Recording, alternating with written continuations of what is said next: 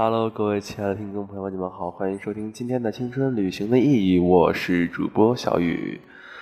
呃，现在呢，我这边是北京时间的一点四十七分，我正在工作，对，我在加班，然后终于能忙里偷闲休息一会儿，然后就跟各位来说说普吉岛。对，上期说的曼谷嘛，然后这期就来聊聊普吉岛。之前是夏天去的普吉岛，然后不知道现在普吉岛冬天是什么样子呢？其实泰国吧，就是我距离我去它已经有两个月了吧。但是呢，为什么我还这么一说到泰国，我感觉特别怀念，哎，特别开心？为什么泰国这么有魔力呢？其实呢，这要讲到我从普吉岛普吉的机场下飞机开始的一件事情。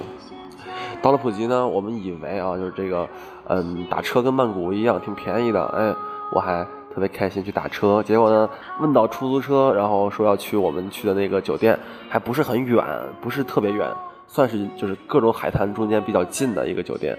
然后他要我八百铢，对，就是一百多块钱。虽然说感觉就是说不太贵啊，但是在泰铢看来已经蛮贵了。然后我当时呢，我就放弃了，我就准备坐大巴。嗯，可是呢，那边是没有那种大巴车的，都是小巴车，一个车可能坐上个十个人、十一个人差不多，然后一个人是一百八十铢，哎，其实还挺便宜的啊。然后我当时就上了车了，啊，跟人家说好我要去哪儿。可是呢，那那趟车它不只去我那一个海滩，就是沿路要去很多地方，要因为啊十个人嘛，要把人送到不同的地方。这个时候突然发现啊，这个车上十来个人都是同胞，啊，都是中国人，哇！我当时还蛮兴奋的。结果呢，这个司机师傅啊，这个讲了一串我我也听不太懂的英文，车上没一个听懂的。哇，中国人这个胆子真的非常大，就是什么都听不懂啊，就敢出去玩儿而且呢，你知道，就是我看来还好，我起码我能听懂他们说中文嘛。司机师傅啊，说完一串之后没人理他，然后大家都一脸疑惑。这种感觉啊，真的很搞笑。司机觉得真的拉了一车聋哑人。这个时候呢，我站了出来，啊，我仔细听了听司机的这个话，于是我给车上的各位翻译了一遍。所以你们能知道我为什么这么喜欢泰国吗？在泰国，我的英文啊，Number One，简直，哎，就这种体验，就是这种英文的快感，我觉得非常不错。非常棒，哎，这种感觉真的是不可言述，所以说怀念呀。但是啊，这个书归正传啊，还是聊聊在泰国。我住的那个地方呢，其实呃是一个就是普吉岛算是最繁华的地方。为什么最繁华呢？因为底下都是酒吧啊，它的夜生活非常的这个热闹，非常棒。就是，但是酒吧呢也都不是那种比较正经的酒吧，对，都是那种啊跳钢管舞的。啊，什么看成人秀的，啊，就是这种的，类似于红灯区的地方了。对，反正挺色情的。我当时其实我去之前不太知道，我要知道的话，我肯定不定那儿。对我这么正直，但是说后悔也没用，对吧？我已经在那儿了，哎，我就去了呗。去了之后，那把我美的呀，不是胡说的啊，那把我痛苦的呀，对吧？煎熬啊，这个眼睛里都是那种污秽不堪的画面啊，没有开玩笑啊。就是去了之后呢，我那个酒店其实挺啊挺不错的，呃，在这个也没有在海边我住的是山景房，看不着海，看的都是山，哎，感觉还真的挺美滋滋。但是呢，你说晚上到了，对不对？我们要干嘛？要吃饭啊！吃饭这个事儿就讲到了一个非常让人比较很不满意的事儿，也是我对普吉的第一印象不太好，就是。我看到我地图上面旁边显示的有一个海鲜市场，哎，我说到泰国了，哎，终于能吃个海鲜了，哎，感觉挺不错的。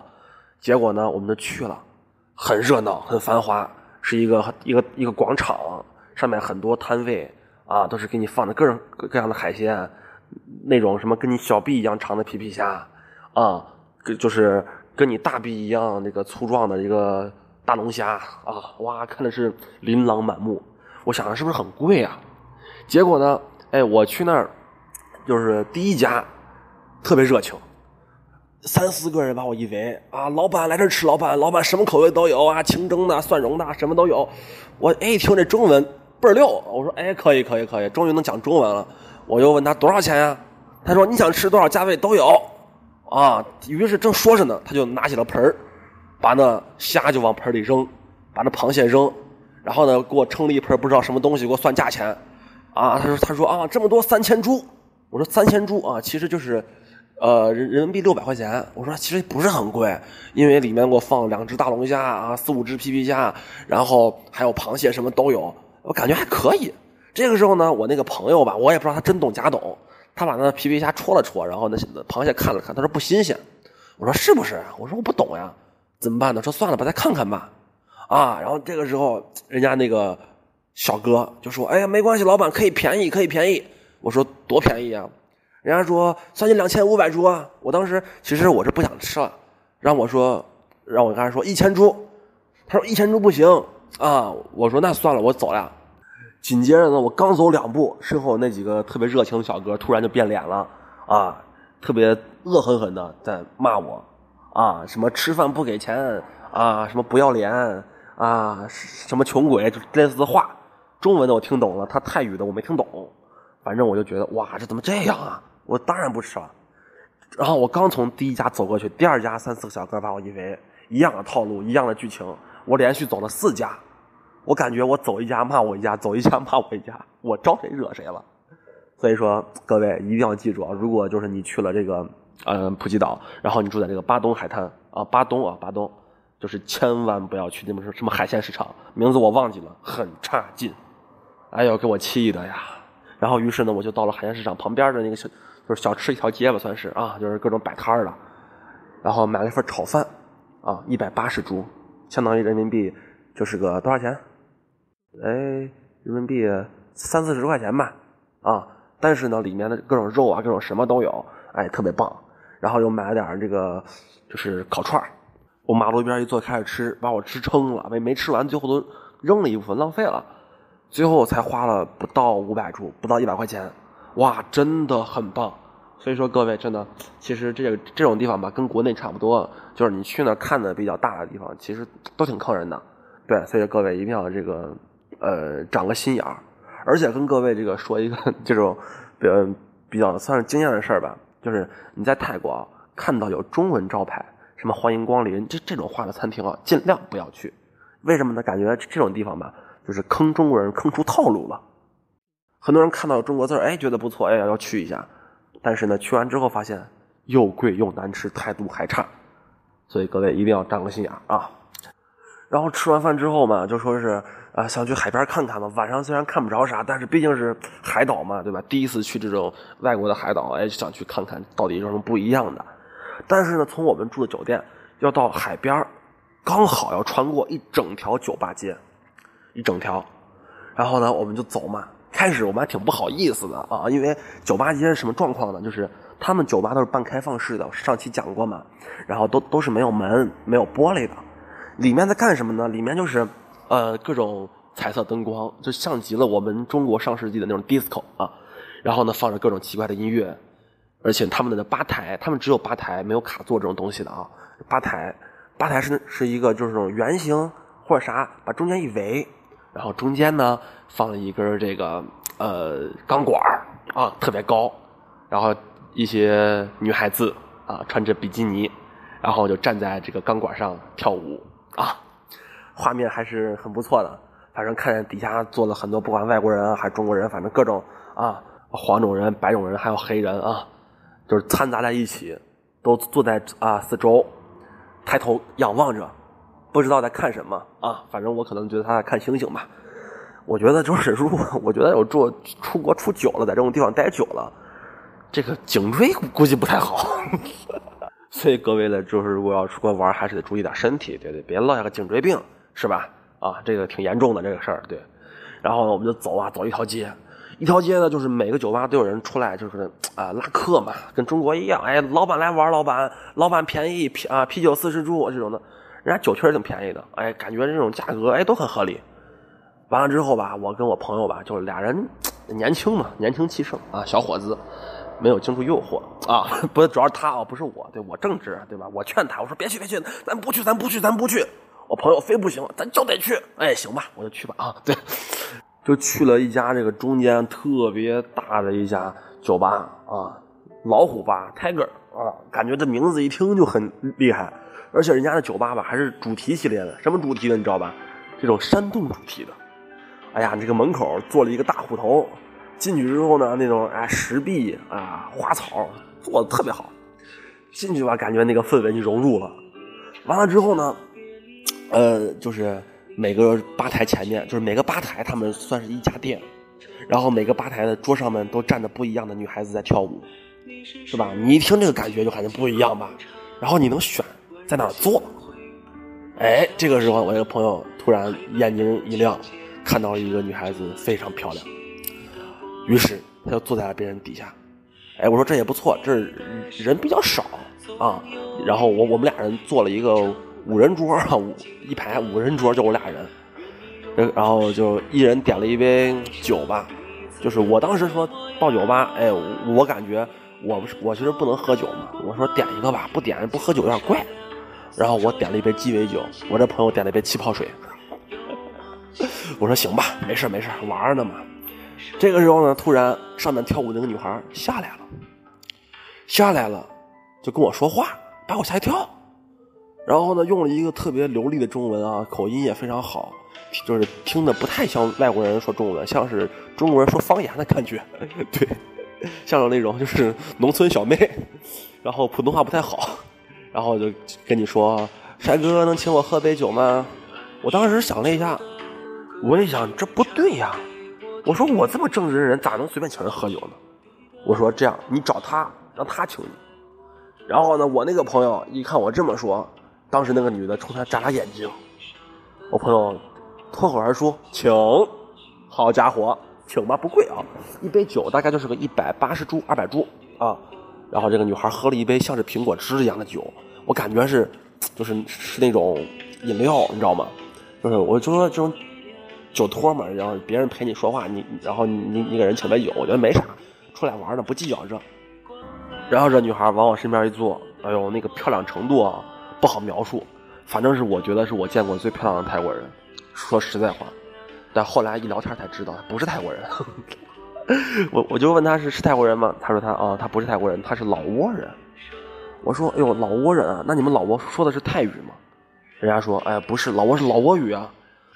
哎，我这一反应，哎对啊，老挝是老挝语，那这姑娘厉害，从老挝来啊，到泰国学的泰语，学的中文啊，而且还会英语，而且他跟旁边那个日本客人还能聊天。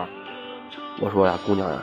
你这到了中国，你不用跳舞，啊，你不用出来干这样的生意，你到了中国，你就是高端性复合人才，还漂亮，挣多少钱呢？真是的，开玩笑，跳啥舞呢？厉害！所以说，这是我特别佩服这个很多泰国的这个服务业就是工作者，对，真的是有一颗非常爱学习的心，他们学习是一种习惯，他们就是对于语言的学习啊，对于什么的学习，都是在生活中一点一滴的学习。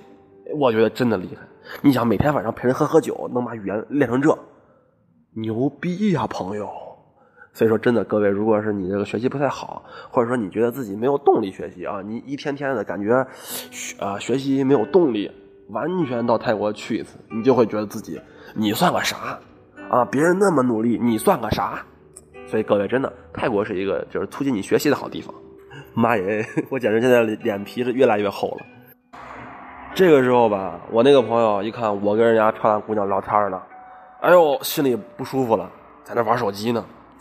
然后呢，这个时候突然就来了一个，哎，也比较好看的一个姑娘，也是刚跳完舞刚下来，啊，跟他说，哎，咱俩玩个游戏吧。然后玩的一种什么泰国那种棋，类似于中国的五子棋的，但是也也是不一样啊。但是中国人就没玩过。我朋友说来玩，玩一把输了。输完之后吧，那女孩说：“你输了，你请我喝杯酒吧。”我的朋友有点尴尬，请，好请。完了之后不知道输了多少局，也不知道到到底请了几杯。到最后买单的时候，我俩喝了一共两杯，呃，我们俩买单一共买了六杯嘛七杯。我当时跟那边这个就是老板，我我都要吵起来了。我说：“你告诉我这个是谁喝的？我们没请这么多。”啊，我当时感觉自己挺屌丝的，反正，但是确实是被人坑了啊，确实被人坑了，因为我数了数，他请了也一共就五杯左右，但是被人多坑了几杯。后来呢，也无疾而终啊，就给人付钱一千多铢，我觉得不是很多，但是感觉有点憋屈。但是呢，哎，就当花钱买个教训嘛，玩的嘛，对吧？这个我觉得出去玩就不用在乎，就是这点小钱，我觉得 OK 的。我俩从那酒吧出来了啊，感觉没劲啊，说是去海边吧。刚走没两步，哎，看到这个马路另一边有一家夜店啊，就是蹦迪的、嗨的，而且呢，说是在这个评价上啊是全球排名前五十还是前一百，忘记了，反正很厉害的一家夜店。我说中国夜店咱都没咋去，来泰国了，蹦一下，好蹦一下。结果进去之后呢，才发现啊，人满为患。就什么叫人满为患，你知道吗？就是你进去没人管你点不点酒，因为桌子都坐满了，而且很多人都是不点酒进去干蹦的。啊，碰巧我们刚才又又喝了两杯嘛，进去就舞池里蹦，哇，真的是那个感觉啊，不好说。就中国的夜店啊，很多就是大多数嘛，都是这个，嗯，放音乐，DJ 打个碟啊，给你打点特效。泰国不一样，你知道吗？真正的说唱歌手上去吼的。就是唱现场，现场给你嗨起来，你感觉自己去了一个这这种 live house 啊，特别厉害，底下人蹦的也特别带劲儿，而且呢，仔细你进去一看吧，这边的女孩呀也都比较开放，然后都是那种就是穿一个那种吊带儿啊，不穿内衣这种这种女孩子，你知道吗？我们俩这个来自中国的这种腼腆小兄弟啊，就比较胆小，就不是比较胆小，比比较羞涩，不对，是正直，对对对对，这用词不太好，正直。我俩很规矩，啊，就在一个角落啊，自己扭一扭，蹦一蹦，哎，嗨一嗨，自己自己嗨自己的。完了之后，我们就回头一看啊，很多那种外国人、白人啊，还有咱们的黑哥啊，这个就进去了，对呀女孩就蹭，啊，蹭蹭蹭他，然后动手还摸。然后女孩呢，有的这个有有反应，瞪他一眼；有的也就是哎，特别享受。所以说，在这儿跟各位说一下，这中国的女孩子呢，尽量啊，如果是你都是女孩子一起去这种地方，去泰国或者出国去这种夜店啊，还是尽量不要去。对，虽然说这个氛围很不错，但是万一碰到变态吧，你也没辙，主要是，啊，你说你跟人打一架吗？对不对？这个就有点害怕了。所以说，尽量还是规避这样的风险啊。我们两个已经这样这个以身涉险啊，跟各位来讲出了这个惨痛教训。我们差点被人占了便宜啊，那真不要脸。就是各位一定要注意安全。蹦了会儿吧，终于没啥意思。然后我们俩就决定回吧，海边也不去了。这大晚上的，喝了酒了，回去买了点饮料啊，去七十一买了七八瓶饮料，上去就喝饮料去了。各种各样奇怪的饮料，就是因为外国的饮料跟中国还是不一样，感觉见什么都新鲜，都想尝尝呢，喝喝。哎，味道真不错，各位真是很推荐各位，就是出国喝饮料的。对，能喝到很多一些奇怪的饮料，就中国根本没有的饮料，就是什么草莓味的这种，呃，汽水，啊，然后什么草莓味的这种咖啡，差不多，反正就是这种奇怪的饮料，各位可以去感受感受，其实很不错的，啊，然后呢，这个时候才十点钟，其实，但是我们俩就回酒店，憋屈的一天结束了，对，第一天就完了。之后呢，我我们第二天就干嘛了呢？就去了这个海边儿，然后因为就想去嘛，第一天到海边其实非常惬意的一个时光。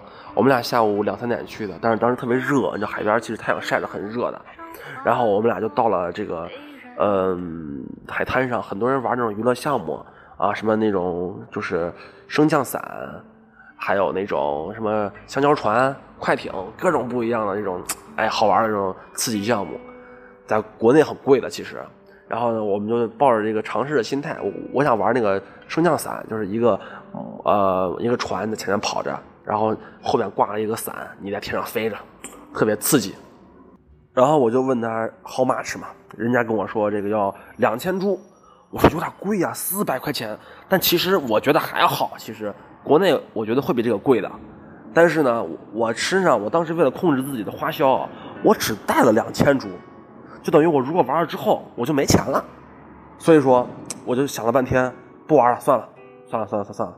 然后我就跟人家说啊，我没有钱，我钱不够，我就走了。我俩到了这个旁边啊，吃了个麦当劳，吃了个炸鸡，感觉中午饭吃完之后呢，下午怎么办呢？干嘛呢？我我俩就在海边找了一家星巴克，啊，一人点了一杯冰饮料，往那沙发上一坐，哎，瘫着躺着。看着这个海平面，哎，看着太阳，感觉很惬意。硬是躺到了下午的六点左右，快天黑了。这个时候呢，我俩到海边说，哎，拍拍日落吧，哎，这拍照片感觉还挺美的。然后呢，看到这个他们呃玩这些旅游项目呢，就快收摊了，他们天黑就不能玩了嘛。然后呢，我就抱着尝试的心态问他这个多少钱。他跟我说快下班了，一千五百铢吧。我说我现在真没一千五百铢，我只有一千铢。他说好吧，我于是就一千株玩了一个这个升降伞，而且是我通过我自己的努力等了一下午之后啊，省了一千株。然后我就上天飞了。我那个朋友不玩，为什么？他怕不安全，他觉得命重要。但我觉得其实还好吧，这种别人都玩，你也玩，就是就玩着玩着呗啊。而且呢。为什么我感觉它比较安全呢？因为就是你不是一个人上天的，你身后还有个人，算是安全员。而且啊，你要知道，你是用绳索挂在那个伞上面的，而那个安全员啊是直接拉着伞绳，然后是坐在伞绳上面的，他身上完全没有任何安全措施，所以这个感觉有点不一样啊。我就上了天了，上了天啊，我正在欣赏这个海面的日落啊，远处的山，远处的海。这个时候，突然身后大哥拍了我一下，哎，把我吓得他敢松手，然后我就回头看他，他说小费一百铢，哇！我当时这个心态，我在天上，我这玩的开心呢，问我要小费，你这个感觉像是那种趁火打劫的意思。我想了半天，我跟他说我没有钱，于是呢，小哥不说话了。当时到我下了这个伞的时候，啊，我落地了，他们在给我解安全绳的时候。不知道是不是他，把了一个绳索，就是绷得很紧的绳索，突然松开，然后这个绳索就弹在了我脸上，钢索。我当时嘴就就肿起来了，就有一点。然后呢，当时他们的这个工作人员开始吓坏了，啊，就就骂那个人，骂了半天呢，我也不知道骂的啥，反正就过来跟我道歉，过来跟我握手，哎呀，就过来跟我说啊啊，你想想玩别的，你还能来，我给你打折啊，对不起，对不起。我感觉这个真的泰国的这个服务业做的其实还是非常好的，就是虽然说会有这种意外发生，会有这些，嗯不好的事发生吧，但是他们的这个不管是礼貌还是安抚你的这个态度，我觉得可以的，可以的，真的可以的。所以说我其实算是一个比较开心的旅程。哎，各位，如果如果想玩的话，其实可以玩一下。啊，这一天又过去了。之后呢，我就碰到了哎我的朋友啊，碰巧也在泰国，也在普吉岛。我说哎，巧了，但是他们住的地方呢，就是我们住在是岛的这个西岸，他们住东岸，住的比较远。我说我说那咱们见一面吧，然后怎么办呢？我们就租辆摩托车，啊，我们都知道泰国这个交通其实是非就是非常混乱的，这个摩托车很特别多特别多，而且骑特别快。我我说我作为在中国这个就是电瓶车选手来说，骑摩托车我第一次骑，啊，有点慌张，但是比较便宜，这个摩托车租一天呢是。大概三百铢吧，我记不住了，反正就是五六十一天啊，就是最普通的基础款。嗯，而且这个油你要自己加，大概是一百铢三瓶左右，三瓶大概你能跑个一下午是是没什么问题的。嗯，我就加了三瓶油，然后嗯租辆车，我们把护照作为押金押押给他了，当时也是啊为以后的事埋了个伏笔啊。这个我们就骑了很远。骑到了就是翻过了山，越过了岭，终于到了这个我朋友的地方，见到了朋友，啊，这一路上挺惊险刺激的。不知道为什么泰国的这个弯就是不管是私家车也好，还是还是这个摩托车也好，都喜欢弯道超车。每次转弯的时候吧，我也不敢加速，我还减速，然后后面人超我车，你知道那种感觉多害怕不？真的紧张。但是后来骑习惯了吧，也还好。但是最不习惯的就是这个。呃，泰国它不是靠左行吗？靠左行，你在正常行驶的时候，你还能跟着车流走，你觉得还行吧？但是你遇到左转弯的时候，你就贼想往右边走。我几次过去，发现自己逆行了，哇，那个感觉其实真的很不安全。但是我就是还是浪了一波，年轻的，现在想想有点后怕。所以各位，其实如果嗯不是很会骑摩托车的话，其实千万不要去骑这种东西，很危险。而且除了危险呢，还有一个问题，就是在后面会跟各位来说这个事儿。呃，然后呢，我那个朋友他们也是俩情侣，哎，特别恩爱，特别幸福，两个人跟我们一起租了个车，我们四个人哎就在骑呃骑车环岛游，然后呢又又到了一个这个啊观景台，是这个看日落的，因为在国内嘛是很少能看到这个海面日落的，都是看日出，因为我们都是东海岸嘛。然后我们这次到了一个西海岸，能看这个就是印度洋的海面日落，哎，感觉真的特别怎么说特别奇妙吧？一望无际的大海，远处还有云，正正在下雨，然后太阳呢从这个天上，然后落进云里，再从云底穿出来，然后再到海面，哇，那种感觉真的是怎么说一览众山小呀，就特别好。然后很多人在那挤着拍照片其实，然后当时看完之后呢，我们也走了。当时天要黑了嘛，我就跟我的朋友说：“走到我们那儿去，带你们体验体验这个普吉岛的夜生活。”哎。于是把我们第一天套餐基本上又来了一遍啊，但是这次呢，我坚决没请人喝酒。对，啊，就有一个女孩吧，长得特别像那个娄艺潇啊，胡一菲啊，特别像，特特别特别特别特别像。不知道各位如果有去过的有没有碰见过啊？一过来跟我这个朋友就是呃两个情侣，这个男孩啊，他跟这个这个朋友说：“你好，我叫范冰冰。”这男孩有点慌张，我操！说什么玩意儿？这玩意儿我女朋友在旁边坐着呢，你敢这样说话？于是男孩很正直啊，跟跟女孩说：“对不起，你找他去吧。”指着我朋友，我这个朋友就有点懵逼，又找我。然后呢，这个女孩又到我这个朋友旁边了。你好，我叫范冰冰，今晚我有空。我这个朋友想了半天，终于说，就说出了一句话啊：“今晚我没空。”于是这个就走了嘛，这姑娘。然后又跑到旁边一个中国大哥啊，跟大哥就是去喝酒去了，也不知道大哥一晚上请他喝了多少块酒啊，多少杯不知道，反正很多钱，看看着很多钱。两个人在玩游戏，然后呢，紧接着大哥就开始哎呀亲亲抱抱啊啊，对吧？啊，之后的事儿不说了啊，反正我们就看着笑，就感觉还哎挺有趣的啊。啊，这个时候玩也玩了啊，这个饭也吃了。最后怎么着呢？他们说要他们要回他们那个地方，因为他们地方很远，而且女孩子嘛就没有什么呃化妆品，没有卸妆的，就说不行，得要回去。我说行吧，那晚上就是骑车走山路也挺危险，走慢点这个时候呢，我们就遇到了这个警察，也不能怪警察，我们两个摩托车吧就在这个他们算是市区吧，然后里面开着，突然有一段路成单行道了，而且没有车。所以我们不知道是单行道，我们就开过去了。开到尽头，那边停了三四辆警车，然后站了五六个交警，把我们拦住了。他先伸向我伸手，把我这个堵停在路中间，然后呢，随即走到我旁边，把我的车钥匙一扒。这个时候，我朋友因为我朋友是警察，正在中国的警察。一看这事儿，哎，很熟悉啊！这事儿感觉哎常见啊。这个时候他俩直接一加速就跑了，哎，你就感觉这事儿不对劲儿，哎，这真厉害，我就真羡慕人家，真牛逼。然后呢，警察问我他们是不是我我朋友，我说不是不是，我们就两个人，就两个人不认识。哎，好嘛，警察就骑着摩托追去了，拿着我钥匙跑了。我当时有点懵逼啊，我该咋办啊？我因为我的护照还在租车的地方压着呢，我就知道今晚上日子不好过了。这个时候呢，啊，过了个一分钟吧，呃，那个警察就骑着摩托回来了。我以为我那个朋友跑了，我说这朋友真厉害，真牛逼啊！然后警察再问了一遍，你啊，你的朋友呢？我说我不知道，我们就两个人。然后警察笑了，警察跟我说：“那你在这等着吧。”过了三五分钟之后，我那俩兄弟。把车一推，推回来了。过去一问才知道呢，因为他们拐过去也是逆行，中国骑习惯了啊，这个就是也是逆行。逆行过去之后，警察那个摩托车好，排量大，就被逮住了。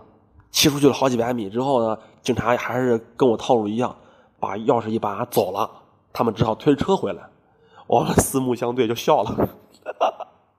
然后就问警察：“我们该怎么办呢？”警察说：“啊，在泰国，这个，啊，骑摩托车是没有驾照，是被这个禁止的，所以我们是要交罚款。”我说：“懂了呀，这玩意儿钓鱼执法呀。”那没辙呗，交呗。问他怎么交呀？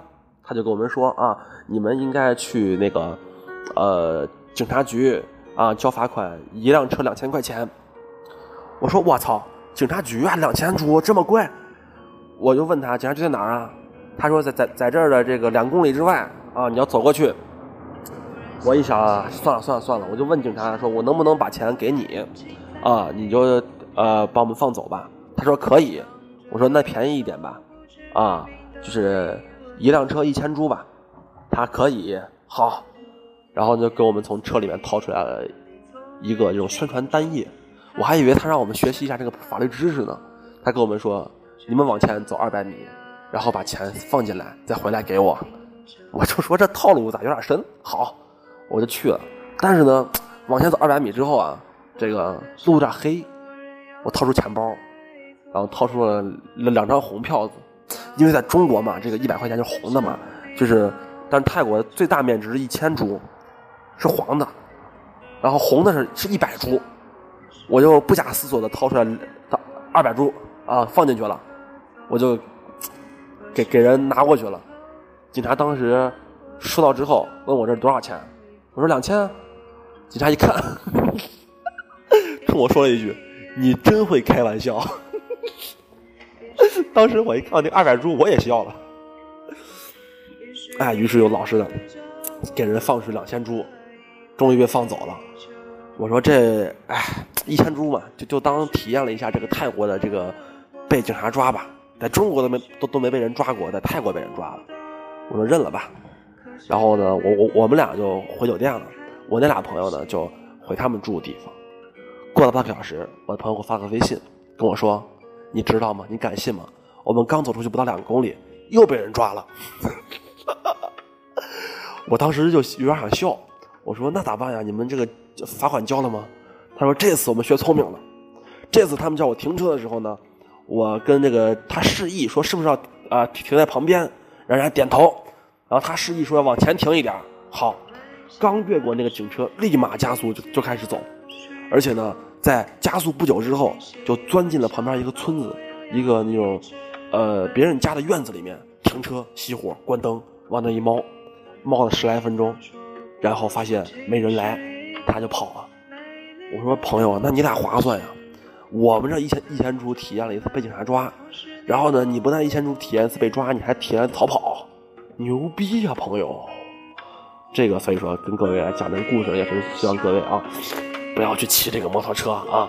想玩的话，但是也要白天玩，千万不要晚上骑啊。被钓鱼执法了，你就会很委屈，很委屈，很委屈的。哎，其实普吉岛的故事吧，其实还蛮多的。对，然后就是在普吉岛，各位一定要注意交通问题，就是去机场啊什么的，一定要提前在网上就是预约这个车，对，呃，约这个送机接机。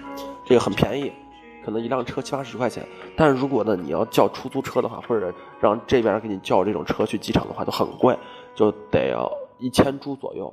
对，一千铢，大概就是两百多块钱。所以说这个经验吧，啊，跟各位来分享一下。然后说到饮食的话，其实也没有特别需要注意的这个嗯饮食。我感觉，只要他那儿饭，我觉得都都挺好吃的。啊，就是你不要点一些奇怪的饭，就点一些什么牛肉呀、什么虾呀。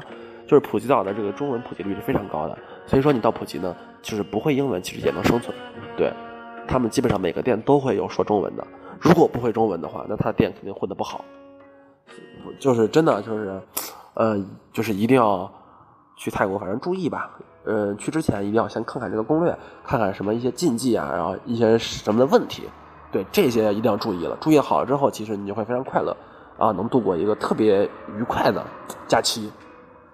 哇，说到这里，我真的特别想再去一次这个泰国普吉岛，特别魂牵梦绕啊，那一条街啊，不 不对，那一条钢管街，不对不对不对，对对，就是那个蓝天白云碧海落日，对，真的特别的完美，特别的棒。对，啊，其实跟各位光讲了一些趣事儿，没有讲太多的说旅游去哪玩啊。其实，其实我觉得啊，去这种海岛啊，就没有必要去景点，没有必要去一些啊，他们要玩的是什么成人秀呀、什么秀这种东西，没有必要的。更多的是一种放松啊，就是在酒店一躺躺一天，傍晚出去吃个饭，出去散散步。我觉得这种度假的日子非常棒。对，所以说就希望各位能有一个特别愉快的一个假期。如果到了泰国啊，哎，其实我前一阵吧，我十一的时候去趟北京，啊，现在又前期节目，前期北京的节目。有时间跟各位讲讲北京吧，也是我第一次去北京，然后第一次到了京城，哎，成天说自己北京人，然后第一次去北京。呃，希望各位能听得开心吧，咱们下期见，好不好？再见。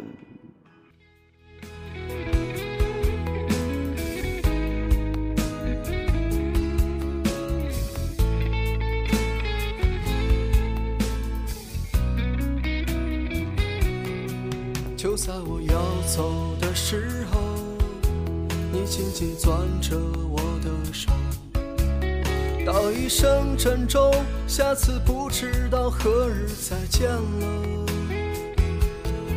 就在我难受的时候，你紧紧靠在我胸口，说一声再见，再见不会是永远。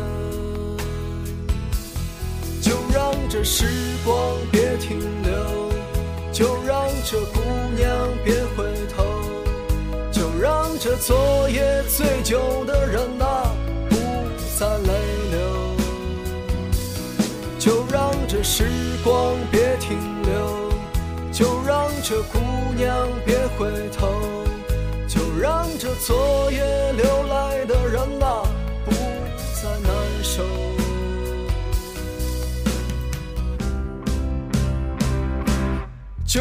让这时光别停留，就让这姑娘别回头，就让这昨夜醉酒的人啊不再泪流。就让这时光别停留，就让这姑娘别回头，就让这昨夜流泪的人啊不再难受。就在我要走的时候。